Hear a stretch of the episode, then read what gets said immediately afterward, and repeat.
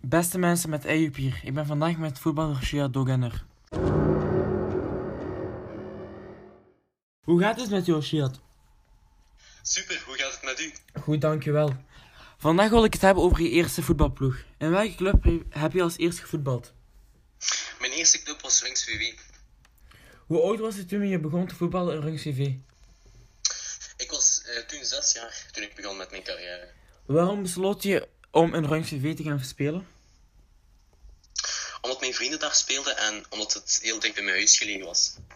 Hoe lang heb je in Rungs CV gespeeld? Ik heb ongeveer vier jaar gespeeld en toen werd ik door Sporting Hasselt gevraagd. Wat vond je van de club? Eh, ik had een heel goede club, ik had een goede opleiding. Eh, als ik niet naar Rungs VW geweest zou zijn, zou ik niet de man zijn die ik nu was. Ik heb goede trainers gehad, eh, waardoor ik veel heb bijgeleerd.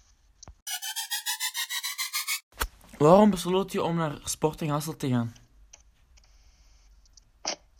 Zoals ik al eerder zei, werd ik eh, door hen gevraagd. En op hetzelfde moment is Runks failliet gegaan. Wat, v- wat vind je ervan dat Rungs failliet is gegaan? Eh, ik vind het heel spijtig en jammer. Het was een heel goede en leerzame club voor jongeren. Veel goede speels van nu eh, hebben hun jeugd daar doorgebracht. Dank wel, Shiad, voor vandaag. Nog veel succes- succes met jouw carrière en tot de volgende keer. Dank je dat ik hier mocht zijn. Tot de volgende. Salam alaikum. Walaikum salam.